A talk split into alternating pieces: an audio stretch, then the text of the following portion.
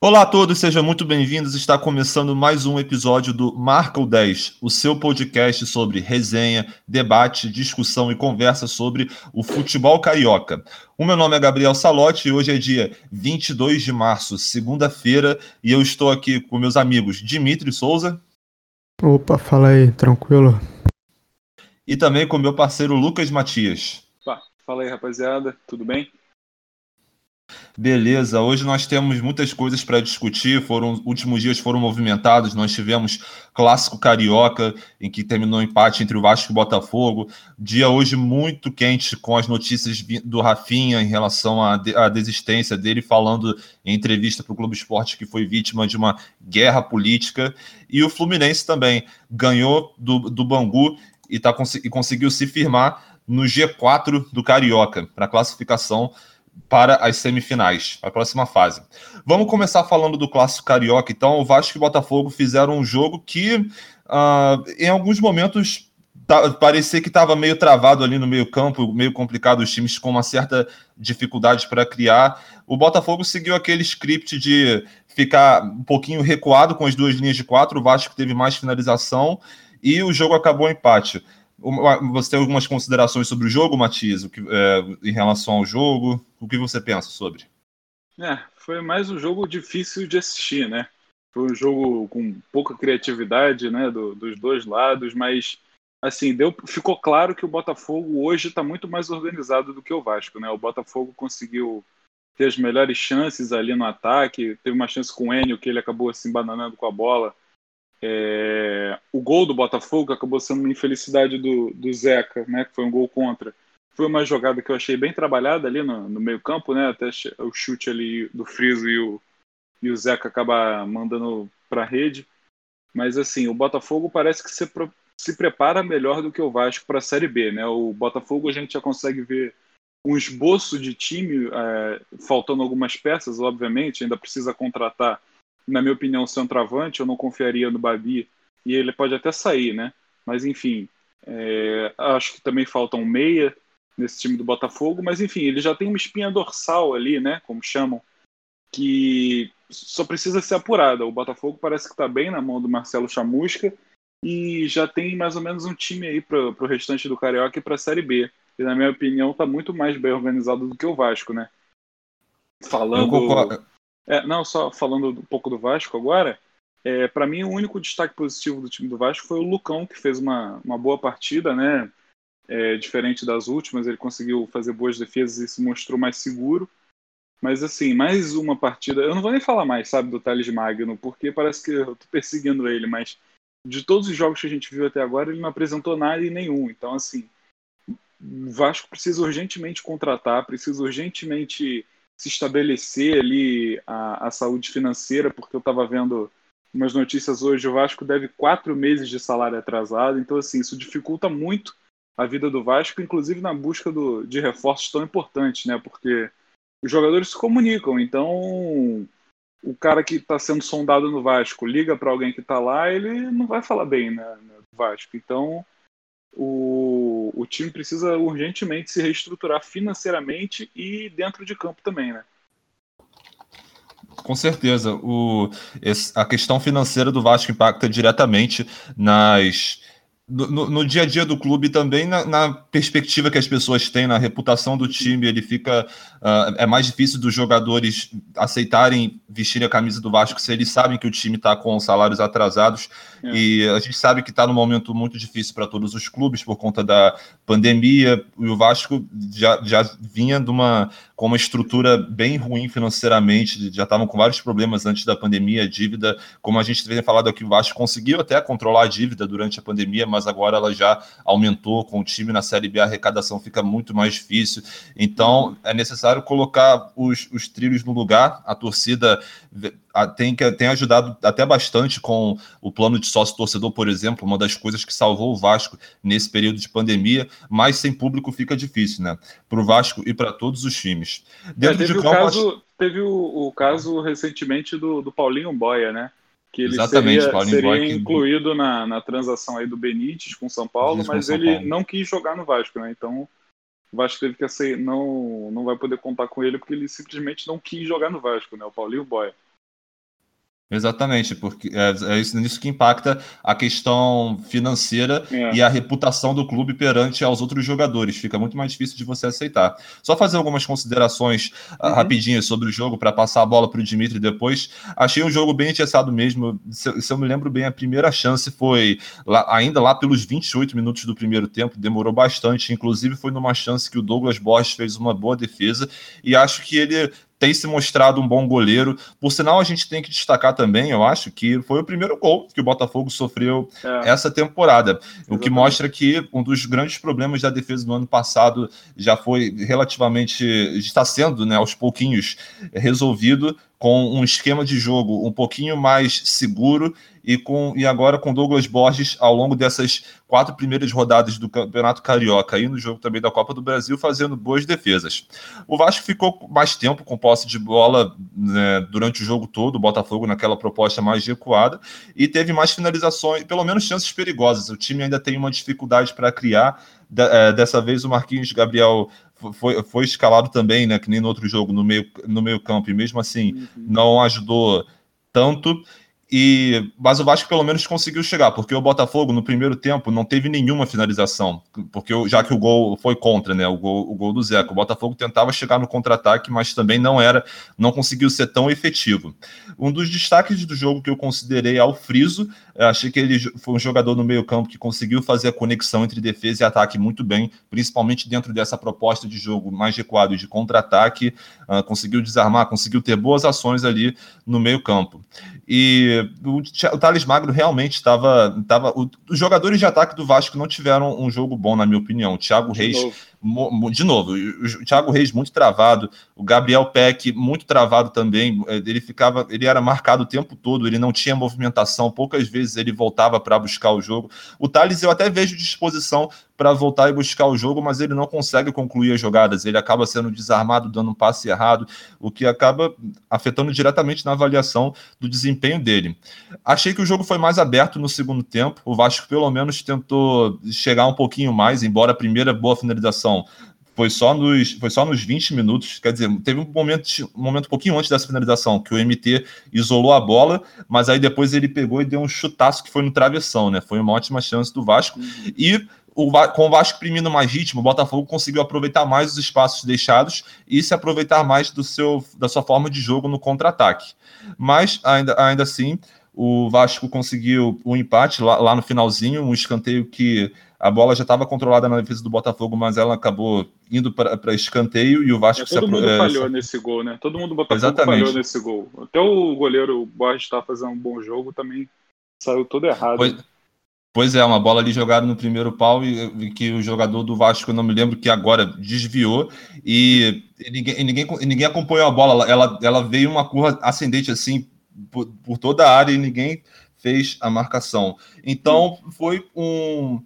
Foi o Vasco precisa, ô Dimitri, passando a bola para você agora, o Botafogo tem um gol sofrido no, na temporada, o que é bom, né? Mostra que está consertando nesse problema e o Vasco precisa se recuperar. Já estamos na quarta rodada e o Vasco tem apenas dois pontos, penúltimo lugar, está a quatro pontos de distância do G4 do Carioca. Boa noite, Dimitri. É, o Vasco ainda não ganhou esse ano. Esse ano, no caso, sem temporada ainda, né? E, assim, o. Estavam falando da defesa do Botafogo. Eu acho que a defesa pode estar um pouco mais arrumada, mas a gente vê nesse lance aí do, do, do Vasco que ainda tem algumas coisas para se ajustar, né? Foi uma jogada lá no, do um escanteio batido no primeiro pau que, que teve um desvio para dentro do, da área e ninguém acompanhou a bola, ninguém acompanhou o, o, o Carlinhos lá que fez estava livre para fazer o gol. Né? E assim, é, vale destacar que o rapidinho que o Vasco é o adversário mais difícil que o Botafogo pegou na temporada exatamente. até agora, né? Acho então não tinha tomado nenhum melhor... gol, mas o Vasco foi o, o em sim, peso de camisa, o Vasco foi o maior time que o Botafogo pegou até agora. E provavelmente até em peso de, de, de qualidade técnica, né? Mesmo é. não estando no seu no, no auge, né? Vamos dizer assim, para ser um pouco mais eufemista. Né? O, o Botafogo fez a, o jogo que a gente sempre tá falando aí, que ele sempre segura atrás e busca. Não, não, não é o time que tá sempre querendo ficar com a bola, né? Tipo, tá sempre é, buscando jo jogadas mais rápidas, de velocidade. E foi basicamente assim o jogo todo. O, o, o, eu acho que eu me desviei da pergunta, foi mal. Qual foi a pergunta que você fez, né? Não, é, em relação ao Botafogo, estava falando sobre a, é, a, defesa já está um pouco, pelo menos, mais sólida do que do ano passado, e do Vasco está nessa situação terrível, né? Dois pontos em quatro jogos, penúltimo colocado do Campeonato Carioca. Ah, sim, é. Agora o Vasco vai jogar contra o Lanterna, né? Se eu não me engano, Macaé, vai jogar contra exatamente. o Macaé, que é o último, se eu não me engano, tem um ponto só. Ou tem os mesmos dois?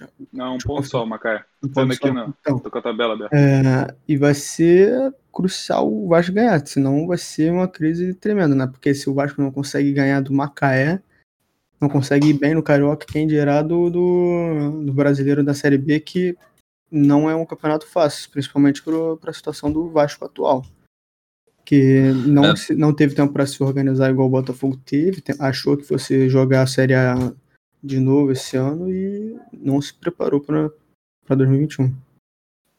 É, eu acho que tudo que o Vasco não precisa. A gente tem falado tanto de, deles dois, Marcelo Cabo e Chamusca, mas eu acho que tudo que o Vasco não precisa é, é ao Cabo ser demitido antes de terminar o Carioca, né? Porque o, o, Vasco já experimentou uma. Já teve uma experiência terrível ano passado, até que entrou. Estava tava com o Abel, depois veio o Ramon e teve uma troca de técnicos ali muito grande, depois veio o Luxemburgo, e isso pode ter impactado diretamente para a queda do Vasco, né, para a segunda divisão, né? E o Vasco deveria confiar mais no trabalho do Marcelo Cabo. Eu lembro que eu gostava muito de ver aquele o Atlético Goianiense que foi campeão da série, da série B, e ele tem que ter mais um tempo. O Vasco certamente vai ter que contratar, vai ter que ir para o mercado, como o Matias falou, juntar os cacos e da vida contra o Macaé, que o jogo vai ser quarta-feira, 24, 24 de março, depois de amanhã, né, às 6 da tarde. É. Bem. Um, um tweet rapidinho que resume bem pode? essa situação do Vasco foi o tweet do Casimiro Miguel, a melhor pessoa do, da internet hoje, que falou: o Vasco é tão pode. ruim que toma gol do Vasco. Então, essa é a situação do Vasco hoje. É o Casimito, como gostam é. de falar. Esse é que está fazendo o Resende brilhar aí no campeonato de FIFA. É, Bem, vamos continuar. Só para deixar. A gente já vai falar do, do Flamengo agora também, é só ressaltando que o Botafogo vai partir diretamente para outro clássico também depois de amanhã. Botafogo e Flamengo, 24 de março, às 9h35. Bem, o Flamengo. Esse vai ser o, esse, desculpa interromper aí, mas esse provavelmente vai ser o jogo que vai botar a defesa do Botafogo para trabalhar mais. Então aí que a gente vai ver se realmente é, é isso tudo, se tá, tá bem postado ou se não, se não tá, né? É mais ou menos isso. Porque o, o Botafogo não pegou nenhum time muito forte até agora, né? Vai pegar o Flamengo que acabou de, de golear o, o Rezende por 4x1, tendo mais chance ainda que o Pedro perdeu várias vários lances lá de, de gol claro. E vai ser a maior. Vai ser o jogo que o Botafogo se provar. Com certeza. É, se, a gente tem falado aqui, né, realmente, que o Carioca, eu acho que ele deve servir mais como um laboratório mesmo para o Botafogo, para o time jogar, acertar e errar, e o, a comissão técnica identificar os erros, de forma que o Botafogo possa fazer uma campanha segura na Série B. Eu acredito, eu acredito que o Flamengo seja favorito mesmo, até porque a gente tem que ver as pretensões de Botafogo e também do Vasco, que é montar times para a Série B, haja vista a realidade financeira que os dois estão inseridos. Então eu não acho que o torcedor do Botafogo, caso o time tome gol, caso o time perca ou tome muitos gols, não deve ficar triste. O Flamengo é um time que hoje em dia tem muito tem uma condição de investimento muito grande, tem um dos melhores, por que não o melhor elenco do Brasil. É, e o Botafogo está tendo que montar o seu elenco ali para a Série B, né? Então, mas certamente vai ser um, um grande teste para o Botafogo esse ataque do Flamengo, principalmente porque é, é, é, o, é, o, que o Flamengo são as duas propostas que vão casar de jogo, né? O Flamengo a, a gosta, é um time que gosta de atacar, é o time que sempre ataca, fez isso nesse, nos todos os quatro jogos do Carioca e o Botafogo é o time que gosta de fi, não ficar tanto com a bola, né? E assim, Falando o, um pouco, o Botafogo e o Vasco, por obrigação, eles têm que ser melhor do que todos esses outros times pequenos do, do Campeonato Carioca. Mesmo que não tenha com o time titular, mas assim, o, o time do Campeonato Carioca que está em melhor posição assim do brasileiro, se tirando o Flamengo e Fluminense, e eu acho que o Botafogo, é o Volta Redonda que está na Série C, né? Os outros, no máximo, estão na Série D. Então, o Botafogo e o Vasco, por estarem jogando a Série B, eles têm por obrigação ter um time melhor do que esses outros. Não, eu concordo.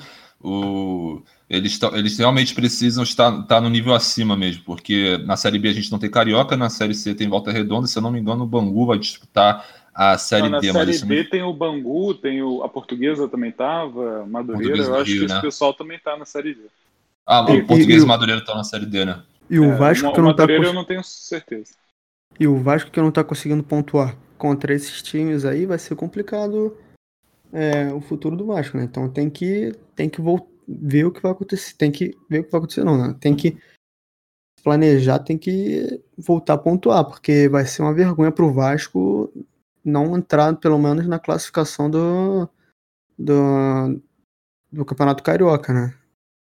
Assim é, como sempre não, foi aí... não se classificar para as semifinais do Carioca. Sempre foi uma vergonha para os times grandes não se classificarem. Agora, então, o Vasco tem o Vasco e o Botafogo têm por obrigação se mostrarem, né?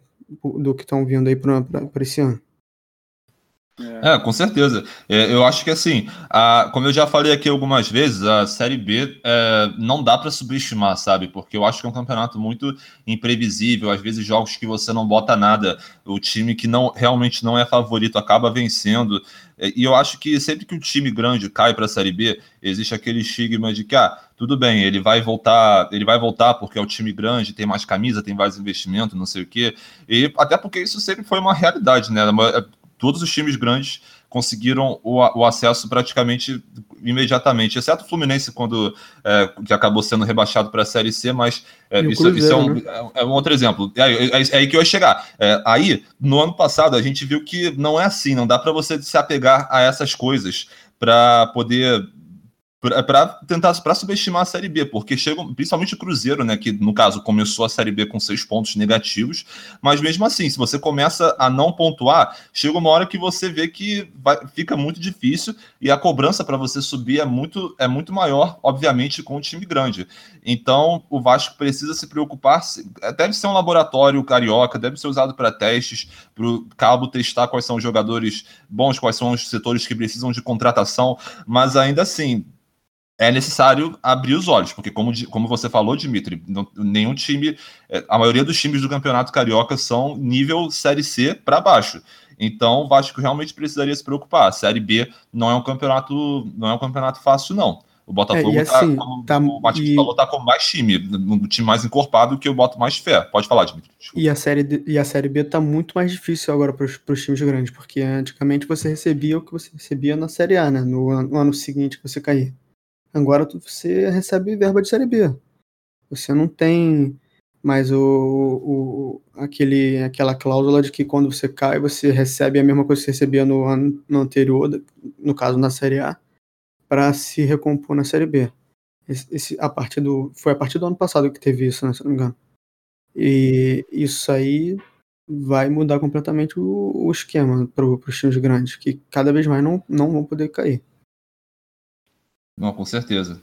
Agora tá, tá, tá, bem mais difícil mesmo e, e, vai ser a Série B com o maior número de campeões brasileiros. Né? Como eu falei, não é, a gente não deve se apegar a essas coisas de camisa, de título, na minha opinião, mas é, isso mostra, é um, dá uma amostra né, da dificuldade que vai ser nesse ano. É, o Bem, Botafogo seguindo... ainda, ainda anunciou, antes da gente mudar, o Botafogo anunciou a contratação do Marco Antônio, né? Que veio do Bahia por empréstimo. É, anunciou há pouco tempo, né? Acho mais, uma, mais um reforço. É.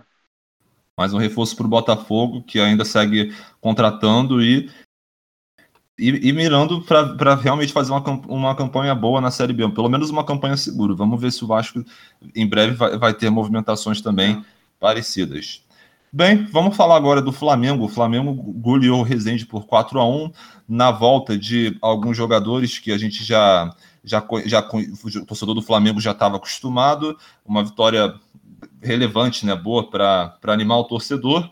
É, e aí, Matias, o que, que você achou desse jogo? Assim, o Flamengo realmente muito impositivo contra o adversário que, como a maioria dos outros, se fechava. Você que gosta muito de, da posição de goleiro, né? Eu achei que o Fraga, o goleiro do Resende, teve uma excelente atuação, porque o Pedro errou alguns gols, mas alguns gols são cara, para mim, se não fosse Fraga, poderia ter sido mais tranquilamente. O que, que você achou desse jogo, Matias?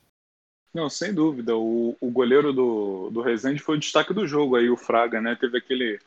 Teve um lance lá dentro da pequena área que foi um bate-rebate lá esquisito. O Pedro bateu, chutou de calcanhar e, e o Fraga pegou. Então, assim, o Fraga foi, foi o melhor, foi um dos melhores. É, é difícil dizer que ele foi o melhor em campo porque ele tomou quatro gols, né? Mas é, com certeza, do lado do Rezende ele foi o melhor em campo.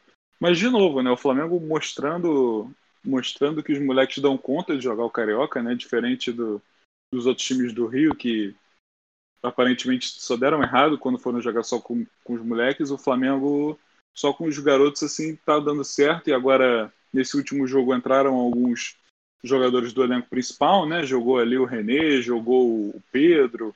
Muita gente jogou e parece que deu liga. O time do Flamengo parece que está entrosado, está bem encaixado e só não é o líder do, do Cariocão porque o Volta Redonda também tá impressionante né, no campeonato. Né? O Flamengo tá um ponto atrás aqui do Volta Redonda e parece que não vai chegar, mas o time do Flamengo muito bom, assim, com bastante bastante entrosamento entre os garotos e, e os experientes, né? O Hugo Moura mais uma vez conseguindo dar aquela aquela ligação da, da da, da, parte de trás da defesa para o ataque, né? Ele que acabou saindo do jogo, né?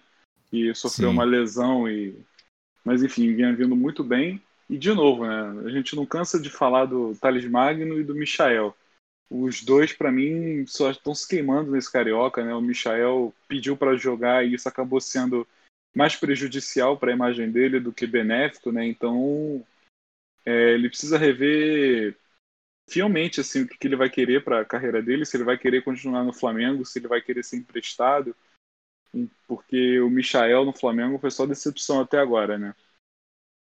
Não, incrível. Acho que todo mundo esperava que ia acontecer o contrário. É, e ele vem tomando Michael... espaço, ele vem tomando espaço de outros moleques que podiam estar sendo mais, mais vezes testados, né? Muitos torcedores cobram a presença do Lázaro em campo, então assim, enquanto o Michael tá ali, o Lázaro acaba ficando no banco, né? Porque jogam ali do, meio parecidos, né? E os, os torcedores cobram bastante a presença do Lázaro. Não, com pô, certeza. O, o Michael deu uma mesmo assim, deu uma assistência e pô, fez um cruzamento que na cabeça certinha do Pedro que cabeceou em cima do goleiro praticamente também. Né? É, mesmo são, não, são lances que não apagam as, as merdas que ele já fez, né? Não, com certeza. Ele não, não, não e assim, tendo um bom desempenho esse, mesmo, não. É, nesse jogo específico, sobre. Só, só fazer um comentário rapidinho. Você, você disse que o Flamengo não é líder por culpa do Volta Redonda, mas eu acho que o Flamengo também não é líder. O motivo tem nome e sobrenome. O mito Igor Julião. Também tem, tem essa parada aí. E Exatamente. quanto ao Michael, eu achei que ele. Sim, ele, ele conseguiu pelo menos uma assistência para a conta, né? É, no, no, gol ali no, no final do Rodrigo Muniz mas mesmo assim, ao longo da partida, as participações dele, a maioria eu vi como sendo erradas, passes errados, cruzamentos errados. Eu acho que ele pelo menos conseguiu duas finalizações boas, duas finalizações que uma foi muito perto do gol, foi para fora, mas foi pelo menos ele pegou e chutou, né? Às vezes você está sem a menor confiança que o Michel deve estar, tá, né? Porque não está é, conseguindo ter um desempenho que se esperava no carioca. Pelo menos você pega, dá um chute de longe, o negócio no mínimo passa perto, você já consegue ter uma, uma, uma volta melhor, ter um pouquinho mais de confiança. Mas ainda assim, foi apenas isso. Uh, alguns cruzamentos, vários cruzamentos errados, passes errados, inconclusão nas jogadas, sofreu desarmes, mas, é, mas mesmo assim ele conseguiu ter a, a assistência para a conta mesmo. Eu acho que com essas finalizações e, e, também com o fato de ter uma assistência, vamos ver se ele tem algum dá algum tipo de retorno a mais, porque só, só esses fatos, mesmo ele tendo jogado mal, já faz com que seja a melhor partida dele nesse campeonato carioca, mesmo ele não tendo jogado bem, né? É, e ele bem, você vê que ele tá meio triste em campo, né? Você vê todo mundo no comemorar, todo mundo pulando, não sei o que, ele tá ali meio abatido. Então esse período aí no carioca do Flamengo não tá fazendo bem para ele não, né? Mas, pô, tu vê não. que o cara tava com, pelo menos com vontade, porque, assim, aquele é, gol lá, tem, né? aquele, o gol foi no finalzinho, 90 minutos, e foi assim, foi uma bola que ninguém acreditou, que a zaga do, do nem a própria zaga do Rezende tava acreditando, tava todo mundo achando que a bola ia sair, o Michel deu um pique, conseguiu pegar a bola no, na linha de fundo, ele não tinha a menor obrigação de fazer isso, já tava 3x1 pro Flamengo, tava no final, e ele conseguiu fazer o passe pro Rodrigo Muniz, né? Foi pelo menos é. um. Pelo menos mostra que ele tem pelo menos vontade, né? Não, vontade eu acho que ele tem sim. Eu acho que é, acho que é perceptível até pelo fato dele ter tido a disposição para jogar essa primeira parte do Carioca, o que eu valorizo muito na postura dele como jogador. Mas é realmente uma pena que ele não dê. Que, ele, que os sinais que ele dá de evolução são completamente fracos até agora. Mas a diretoria do Flamengo tem que, ver, tem que fazer alguma coisa. Eu, eu tava ouvindo o podcast Posse de Bola da galera lá, né? Mauro César Pereira, Ju, é, Juca Kifuri, Tirone. E assim, o Mauro César fez um comentário que. que é, é, o que se passa na cabeça, assim, quando a gente discute do Michael, né? Que o Flamengo fez um investimento grande para ter o Michael, que foram 30, 30, cerca de 35 milhões de reais, acho que é 7 milhões de euros, sabe? Então, é, e, e, com a iminência de você não ter um clube querendo pagar esse valor, haja visto que o desempenho dele também está muito ruim, é, não dá para o Flamengo se, querer simplesmente se livrar dele e acabar com essa defasagem no aspecto financeiro. Então, o que a diretoria, a visão da diretoria nesse momento está sendo de ver o que está acontecendo com o Michael para tentar recuperar ele, né? A avaliação que o Mauro César estava falando também que a diretoria faz é que no Goiás ele estava acostumado a jogar de uma forma mais fechada e com ele sendo a referência e tendo muito espaço para aproveitar nas costas do adversário, porque a tendência era que o Goiás jogava um pouquinho mais para trás. E agora, com o Flamengo sendo esse time que impõe o jogo, o Michel encontra muita dificuldade para se adequar ao jogo do, de, de fazer um contra um, porque tem muito mais jogadores na, no espaço de campo que ele tem, né? Porque todos os defensores estão ali. Então são as adversidades que a diretoria do Flamengo tem que enfrentar na recuperação do Michael, para tentar valorizar ele de alguma forma, né? Mas em campo, tecnicamente, tem andado difícil. Bem, eu, eu também falar um pouquinho sobre o Bruno Viana, achei que foi uma estreia segura assim do zagueiro que veio do Braga. É, ele não foi tão exigido assim, porque o Rezende pouco chegava, inclusive o Rezende não veio num 5-4-1 que eu vi ali, eu, eu vi que no primeiro, só no primeiro tempo eles tiveram total de zero finalizações, um time bem defensivo que não conseguia colocar em prática o contra-ataque, está agora na décima colocação do Campeonato Carioca, à, à frente apenas de Vasco Macaé, e o Bruno Viana ele teve uma estreia segura, como eu falei, não foi muito exigido, mas pelo menos na saída de bola ele demonstrou tranquilidade. Vamos ver como vai ser quando ele pegar os jogadores assim de maior. Quando ele pegar adversários de maior nível. O Botafogo já vai ser um teste, com certeza, mais difícil do que o Rezende foi. E o Flamengo começou, o Flamengo foi, começou o jogo fulminante, teve três chances do Pedro antes dos 15 minutos, é, uma com cruzamento do Vitinho, outra, outra, aquela outra que o Flamengo fez a pressão na saída de bola e o Pedro tentou com, com calcanhar, mas acabou chutando em, em cima do, do Fraga. Mas o jogo você continuou assim com o Flamengo pressionando. O Hugo Moura teve que sair aos 16 do primeiro tempo e isso causou uma alteração tática, né? Porque o João Gomes entrou, entrou o Richard no lugar do Hugo Moura e o João Gomes recuou para fazer a função que o Hugo Moura estava fazendo, né? Eu, eu particularmente prefiro o João Gomes um pouquinho mais adiantado, mas nessa circunstância de jogo também achei que ele foi bem. O Flamengo continuou uh, pressiona, pressionando assim no primeiro tempo e no segundo tempo que foi feita a festa, né? Um golaço do Vitinho, achei. É, essa a gente sabe que esse é um dos grandes trunfos do Vitinho, sempre foi desde que ele chegou a capacidade dele de finalização, pegou uma bela, uma bela bola ali. O Pedro depois marcou com uma blitz no ataque do Flamengo, né? Porque pressionou muito ali na saída de bola do Rezende e os jogadores conseguiram recuperar e foi e a bola foi de um lugar até o outro até a, ela terminar com o Pedro para que ele empurrasse para o gol. Depois teve o gol do Rodrigo Muniz, que eu também achei um golaço, um golaço. Nossa senhora, a forma como ele pega na bola. Lembrou o gol do, que o Viseu fez na, na semifinal da Sul-Americana, não sei se você lembra. Exatamente, exatamente. Nossa. Uhum. Não, gol parecido mesmo dos dois jogadores aí, é, que jovens do Flamengo que vieram da, da base. O Rodrigo Muniz por sinal, fez o, por falar em base, o Rodrigo Muniz também fez esse gol com o cruzamento do Mateuzinho, segunda assistência para a conta do Mateuzinho, também para o segundo gol do Rodrigo Muniz. E, como foi falado aqui também, Rodrigo, o próprio Rodrigo Muniz fechou o placar com assistência do Michael. Rodrigo Muniz, por sinal, é o artilheiro do Carioca agora, né? São quatro gols marcados em quatro jogos. Está conseguindo se firmar bem aí no elenco do Flamengo. E alguma consideração sobre esse jogo, Dimitri? É, assim que você tenha uma opinião, que a gente assim, acabou conversando sobre o Michael. Não só sobre o jogo, mas sobre o elenco do Flamengo. Acho que o Pedro tem que abrir o olho porque o Rodrigo Muniz está tá pedindo passagem, né? Ele tá ele tá fazendo muito gol e, e ele tem qualidade, né? Não é, não é só um não parece ser só uma fase, até porque ele na base ele, ele sempre teve muito destaque, né? Sempre foi goleador, sempre foi cara de referência e eu acho que ele pode ser um bom reforço aí pro, pro, ano, do, pro ano do Flamengo. E eu queria só destacar que esse ano deve ser o ano Vitinho, né? 2021 e esse deve ser o ano do cara. Toma cuidado, que ele vai voar esse ano. vamos ver, agora, vamos... rapaziada. Eu preciso desligar aqui. Oi? Depois dessa. ah, tá. Agora, achei, achei que tava falando sério, meu Deus do céu, mas agora que eu entendi o, o sentido do. Eu vou passar ali negócio. no RH. Meu Deus, pedir demissão do podcast.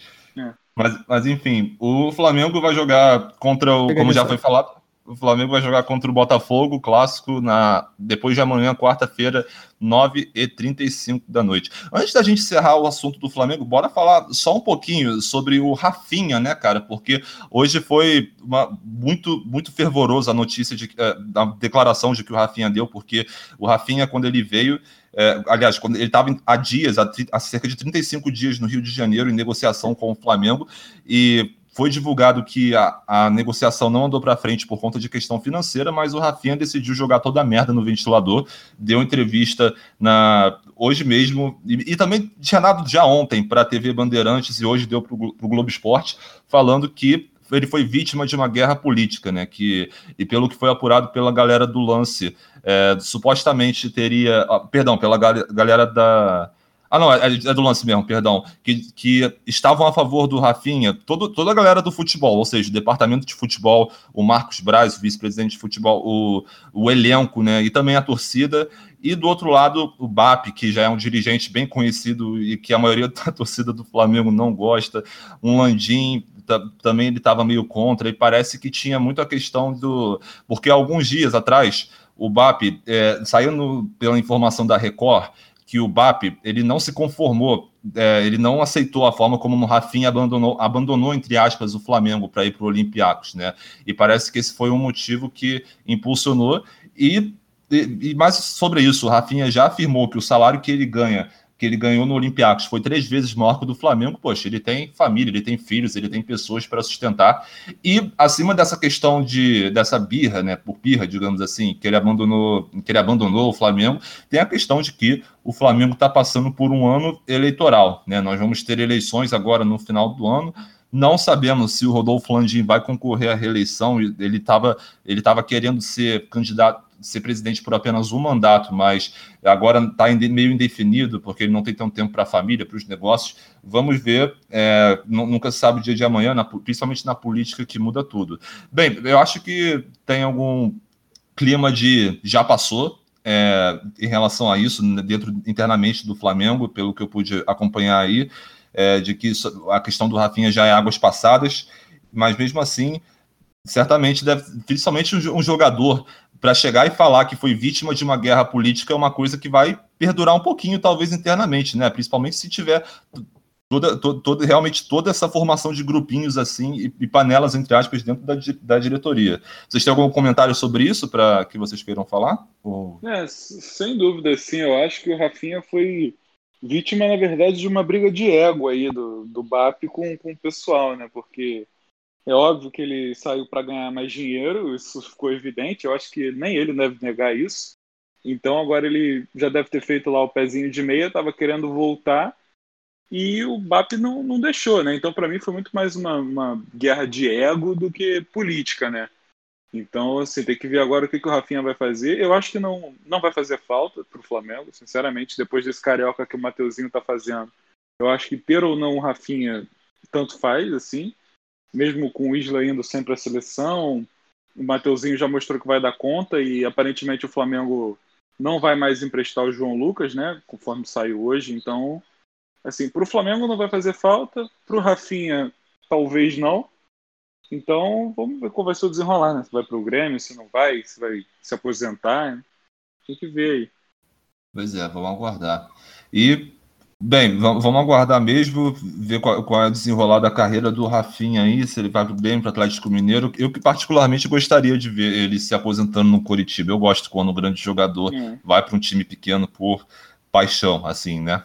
Bem, Vamos seguir em frente, vamos falar do Fluminense, o tricolor carioca, após ter duas derrotas nas duas primeiras rodadas, soma agora duas vitórias seguidas, se recuperou e já está no G4 do Campeonato Carioca. Também o time, também usando muito, muitos jogadores, da, muitos garotos ainda, né? Um time, uh, Gabriel Teixeira jogando demais, é, o Yuri não jogando tanto assim. O Dimitri, o que, que você achou do jogo? Fala pra gente. O, o Fluminense foi muito superior ao Bangu?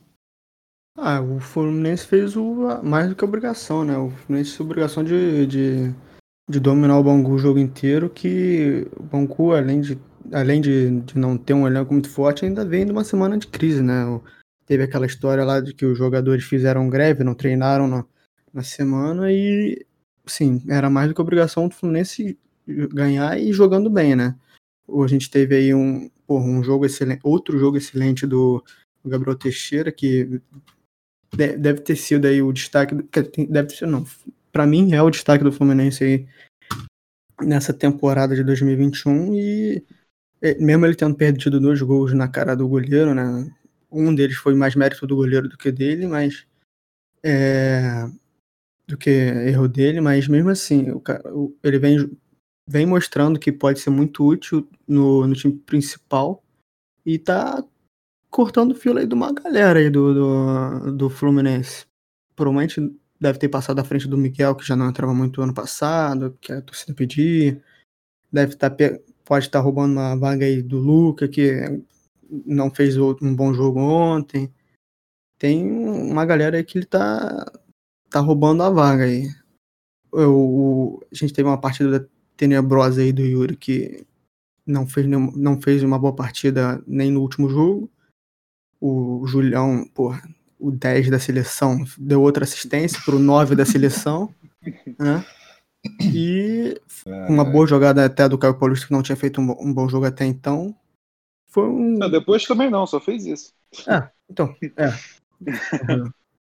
Mas foi um é. jogo melhor do que contra o Flamengo, sem dúvida, né? Mas mesmo assim, o Fluminense tinha, não tinha mais do que obrigação do que ganhar do, que ganhar do Bangu, né?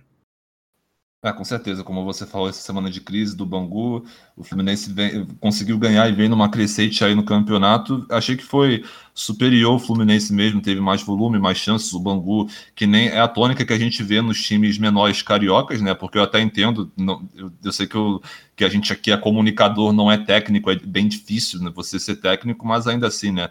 A gente vê os times recuando bastante, chamando os outros times para cima, e eu, eu, contrapartida, eu gosto tanto quando os pequenos têm uma postura mais ofensiva, eu acho essa coragem é uma coisa que eu admiro, mas o Bangu ficou no 4-4-2 sem a bola, é, não teve grande chance no primeiro tempo, aliás, teve só uma finalização errada, sabe? O Bangu teve um total de quatro finalizações no jogo inteiro, mesmo tendo ficado mais com a bola no segundo tempo, porque só um pouquinho mais, o Bangu teve 52% de posse de bola no segundo tempo, de acordo com o Footstats, mas não conseguiu criar nada. É, e o Fluminense, em contrapartida, no segundo tempo, teve mais, mais chance sim, mesmo tendo menos posse de bola. Uma coisa que me chamou muita atenção desse jogo, vocês podem dar a opinião de vocês se vocês quiserem, é, eu acho que agora, não é que deu certo, mas o Ganso marcou um gol estando nessa posição nova assim de falso 9. Beleza, ele, ele conseguiu fazer bem o posicionamento, a leitura do jogo, uh, no momento que o cruzamento era iminente, ele fez bem a movimentação de invadir a área no tempo certinho e conseguiu finalizar,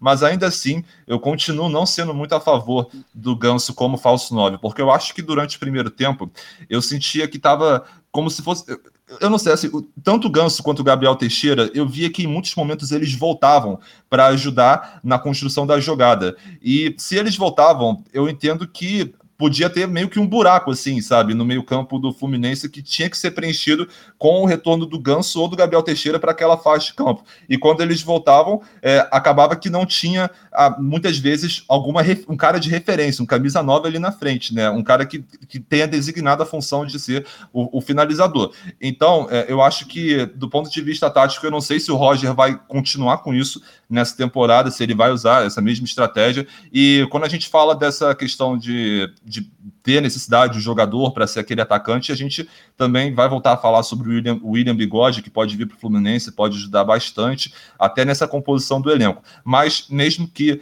o Ganso tenha feito o gol, é, que deu a vitória ao Fluminense, jogando nessa posição de falso 9, eu não sei não. Eu achei, inclusive, que na metade do primeiro tempo, ele, ele, ele começou a ficar mais no meio campo. Eu não, eu não sei se ele voltou por conta própria ou se foi uma orientação do Roger Machado, dizendo, não, cara, fica mais no meio campo, porque na metade do primeiro tempo eu vi muito ele no meio campo, mas aí no início do segundo tempo ele voltou para sua posição, digamos, de falso 9 e marcou o gol da vitória. Alguma opinião sobre é. isso, Matias, ou sobre o, o, geral, o jogo geral assim do Fluminense? Não, eu concordo. Eu acho que o meio-campo do Fluminense sente muita falta do Ganso, né? Você tem ali o Yuri e o Wellington. É, o Yuri que não conseguiu, eu contei, tá? Ele tentou dar oito passes no primeiro tempo e ele errou todos. Nenhum ele acertou.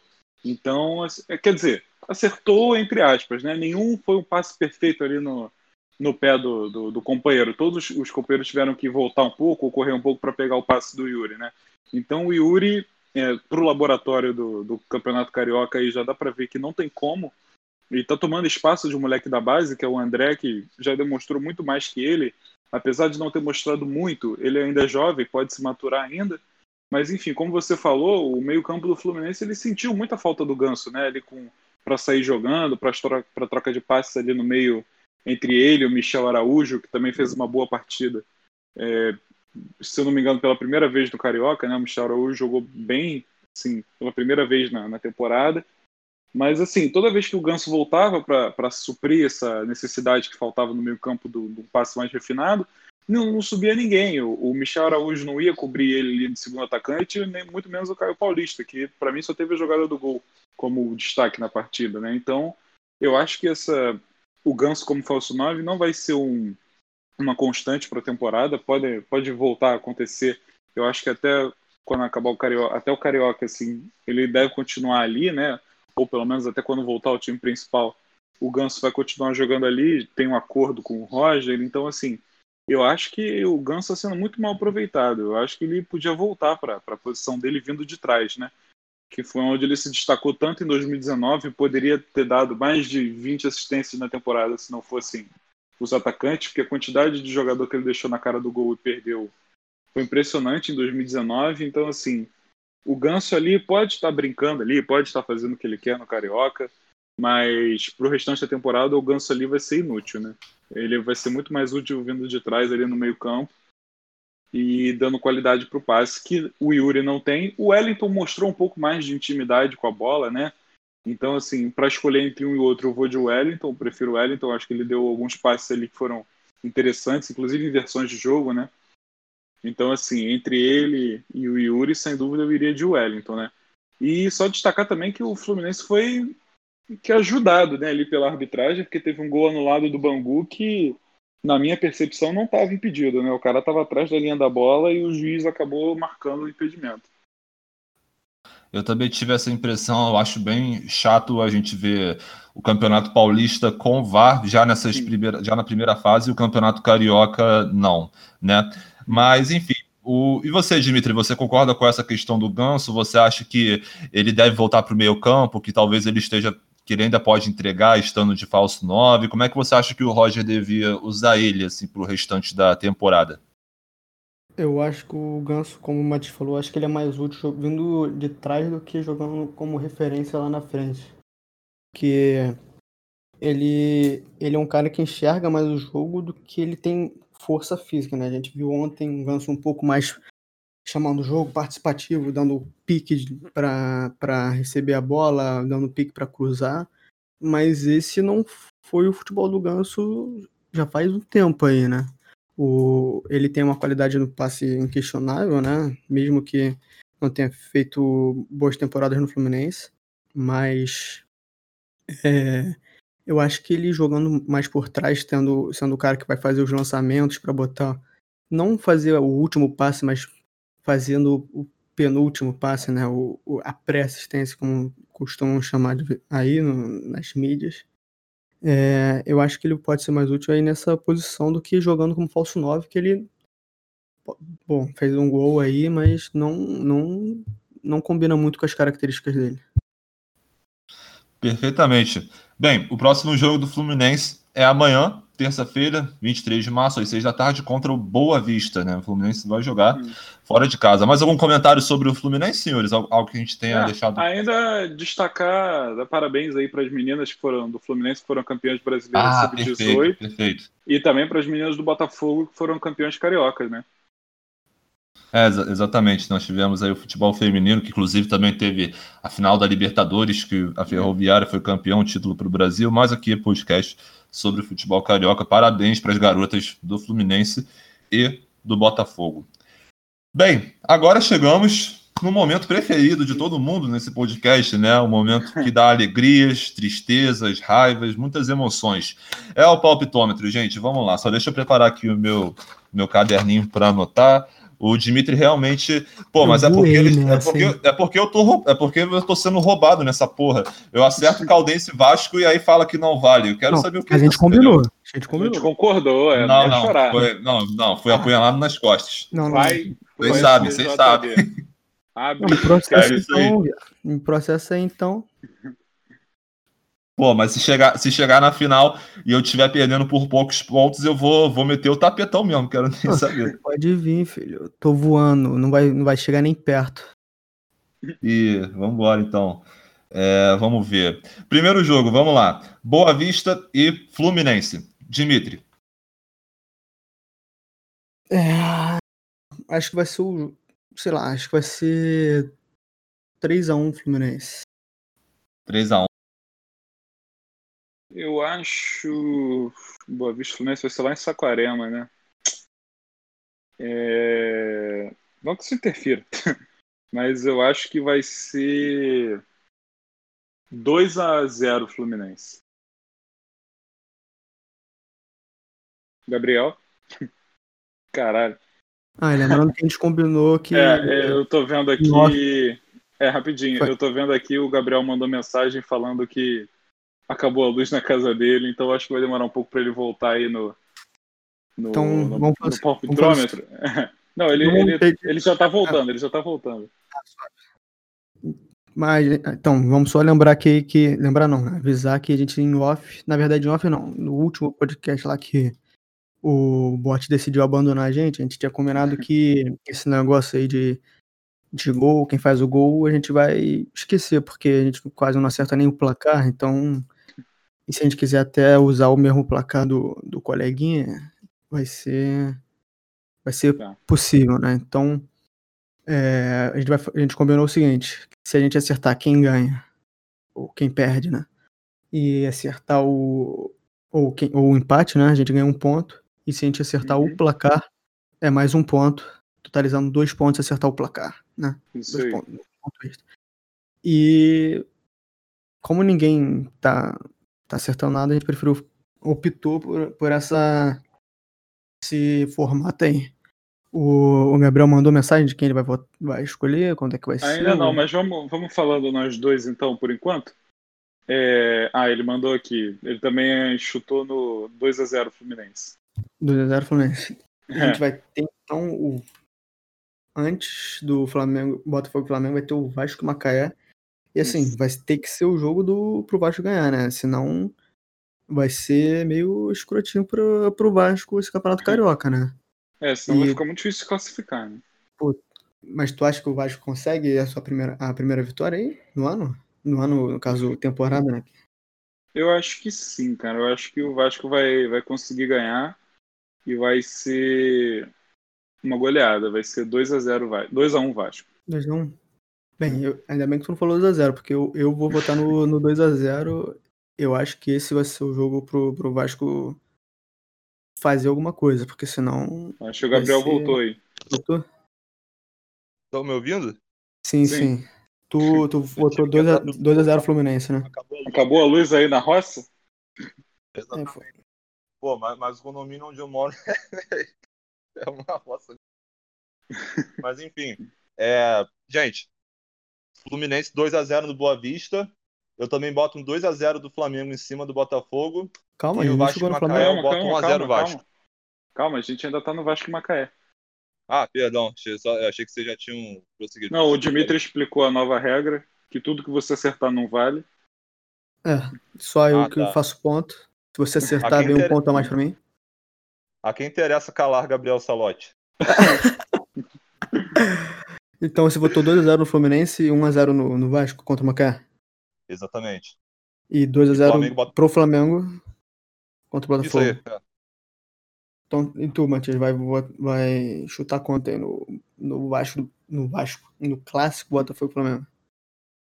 Ah, eu acho que o Botafogo vai ter o primeiro primeiro revés aí da temporada e vai ser 3 a 1 Flamengo. É, eu acho que o Flamengo também deve ganhar esse jogo, ainda mais que tem os, os titulares voltando a jogar. Eu acho que vai ser. Pera aí, o o Gabriel falou 2x0, vai ser 3x1, né? É. Eu acho que vai ser 3x0 pro Flamengo. Vai ser dif- difícil aí pro Botafogo fazer um golzinho. Mas acho que vai ser 3x0 3x0 Flamengo, vai. Tá Uhum. alto aí. Então Boa. fechou aí, né? Ah, lembra. Vocês vocês querem ver quanto é que eu pontuei? Que eu pontuei bastante no, no, no último, hein? Quero só jogar na cara mesmo. Vamos, Não, Vamos- acho que vamos não ver. precisa não. Ah, então após, tá após a gravação, a gente pode ver, aí, só, só para não estender tanto assim, né? Aí depois tá a, gente anuncia, a gente então. pode ir anunciando, verdade, eu o sei placa- quem pode são. começar a anunciar o placa- o- os placares da próxima vez, a classificação do nosso campeonatinho. E lembrando para agora que a gente começou aí, tá com uma, a gente já criou as páginas aí no Instagram e no Twitter, sigam a gente lá Qual que é o nome para mesmo? crescer Sabe? cada vez mais. Marcou 10. Ah, O Marco 10 em todas as redes sociais.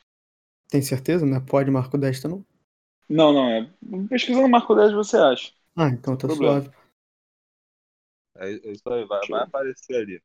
Então, gente, lembre-se de seguir, lembre-se de nos seguir nas redes sociais, continue aí acompanhando o nosso trabalho que tem lançamento de episódio novo toda segunda e sexta. Próxima edição vai ser agora no final dessa semana, vai ser no dia 27 de, de março, na sexta-feira.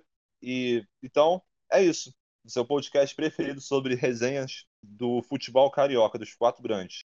Muito obrigado pela participação de vocês dois, Dimitri e Matias, e Valeu. até sexta-feira. Valeu, Valeu. tamo junto. Valeu. Matias? valeu, valeu.